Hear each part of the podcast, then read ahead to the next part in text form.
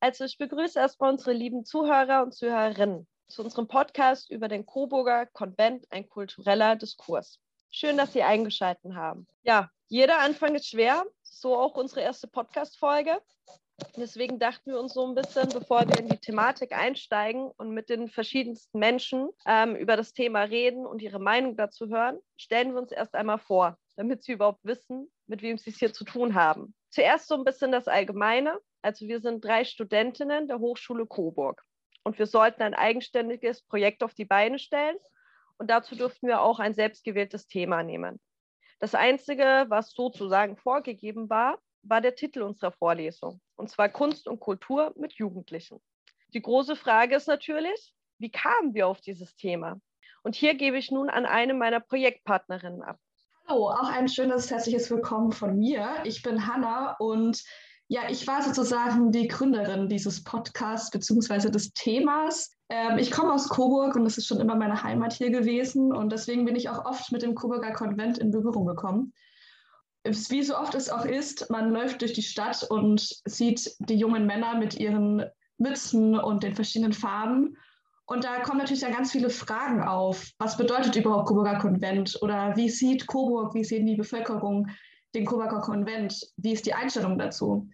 Und genau die Fragen wollte ich dann eben beantwortet haben, beziehungsweise ich war sehr interessiert daran zu wissen, was sind die Hintergründe davon. Im Rahmen dieser Vorlesung, die wir dann eben ähm, im Coburger Weg bekommen haben, habe ich mir dann gedacht, man könnte diese Thematik ja in einem Podcast ähm, eben thematisieren. Ja, und jetzt sind wir hier und äh, nehmen eine Podcast-Folge auf. Deswegen gebe ich jetzt wieder zurück an unsere Stimme des Podcasts, die sich jetzt auch nochmal vorstellt. Genau, meine Stimme kennt ihr ja bereits alle oder beziehungsweise ihr werdet sie auch öfter hören. Erstmal zu meinem Namen, also ich heiße Justina und ich bin die Interviewerin in diesem Podcast. Und ähm, ja, wie kam ich zu meiner Rolle? Ja, ist eigentlich ganz einfach zu beantworten. So, ich hatte einerseits ultra Lust drauf, das einfach mal zu machen. Und zudem wurde ich als die neutralste Person ausgewählt weil ich tatsächlich vorher noch nie was vom Coburger Konvent gehört hatte. Also ich bin hier auch nicht aufgewachsen und ich habe mich da auf jeden Fall so ein bisschen auch eingelesen, weil ich wollte natürlich auch ein bisschen wissen, mit was habe ich es denn hier zu tun und kam so immer mehr äh, in diese Thematik rein und fand das Ganze immer interessanter und war natürlich dann auch mega gespannt auf meine Interviewpartner und Partnerinnen. Genau.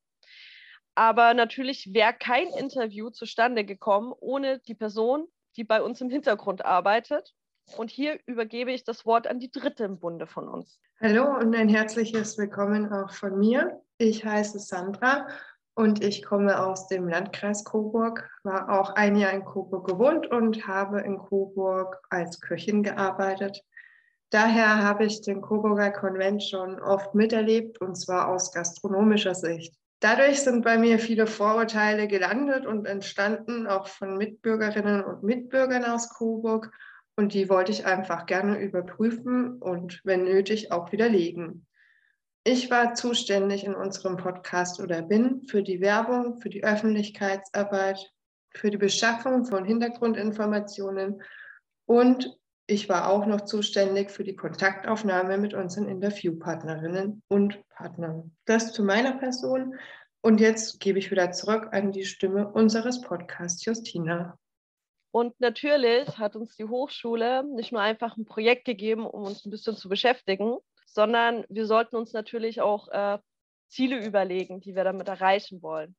Und unser Ziel war einfach von Anfang an, ähm, breit gefächerte Meinungen über den Coburger Konvent zu erhalten, damit eben äh, besonders Jugendliche, die ja eher so die Zielgruppe ist, die Möglichkeit haben, einfach sich selbst mit diesem Thema auf neutraler Basis auseinanderzusetzen und sich selbstständig eine Meinung dazu zu bilden. Das sind so ein bisschen unsere Ziele. Und um euch auf das Thema jetzt auch ein bisschen einzustimmen, haben wir auf der Straße und auch im Bekanntenkreis einige kurze Meinungen gesammelt mit der Leitfrage, wie stehen Sie zum Coburger Konvent? Ich bin in Coburg aufgewachsen und wohne seit 21 Jahren in Coburg. Mein Statement zum Coburger Konvent ist, ich stehe ziemlich neutral zu der Gemeinschaft. Allerdings ist meine Meinung, dass sie sich in Coburg ziemlich aufspielen und sich für mehr verkaufen, als sie wirklich sind. Ähm, sie können machen, was sie wollen, aber sie sollten aufpassen, wen sie damit reinziehen oder was sie da vertreten. Die zwei Jahre Corona-Pandemie hatten für mich auch etwas Gutes, denn zwei Jahre lang konnte der Coburger Konvent nicht stattfinden. Der Coburger Konvent ist für mich ein Saufest rechtskonservativer Männer, die den gefallenen Soldaten des Zweiten Weltkrieges gedenken, ohne sich hierbei von der deutschen Geschichte zu distanzieren. Der CC ist für mich geprägt von Sexismus, Homophobie und Rassismus und hat für mich in meiner Heimatstadt nichts zu suchen. Ich bin Studentin seit einem Jahr an der Hochschule in Coburg und habe bis jetzt noch nichts vom Coburger Konvent gehört. Ja, ich persönlich mache seit mittlerweile über einem Jahrzehnt auch politische Arbeit gegen den Coburger Konvent beziehungsweise bemühe mich auch immer, dass es eine vernünftige kritische Begleitung des Pfingstkongresses gibt, da ich im Jahr 2010 anhand einer Podiumsdiskussion des Aktionsbündnisses gegen den CC sehr schnell gemerkt habe, dass all diejenige Kritik, die dem CC vorgetragen wird, nicht unbedingt wahrheitsgemäß angenommen wird und auch äh, sehr häufig sehr schlecht beantwortet wird. Das hat für mich dazu geführt, dass ich erstmal auch angefangen habe, mir den Pfingstkongress anzuschauen, mich über Strukturen studentischer Verbindungen äh, zu informieren und sehr schnell auch gemerkt habe, dass der CC anders gegenüber der offiziellen Selbstdarstellung in einzelnen Bereichen sehr wohl mehr als kritikwürdig bleibt.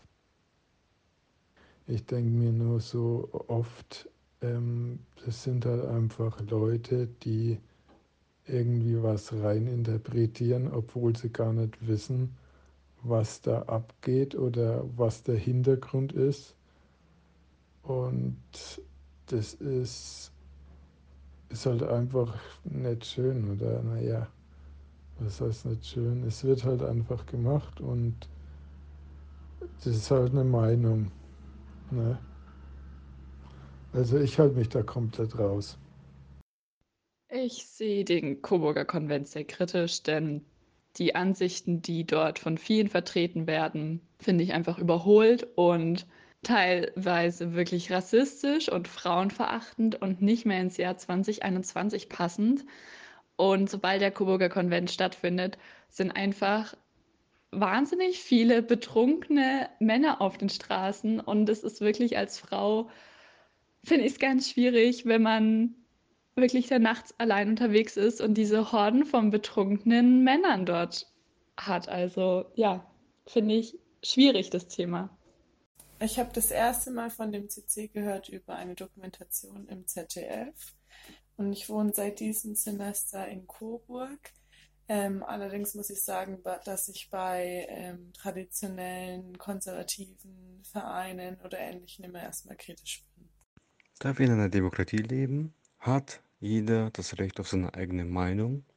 Und deshalb ist es auch vollkommen in Ordnung, dass der CC existieren darf, denn er bietet auch positive Eigenschaften. Man kann dadurch Freundschaften knüpfen, Netzwerke schaffen.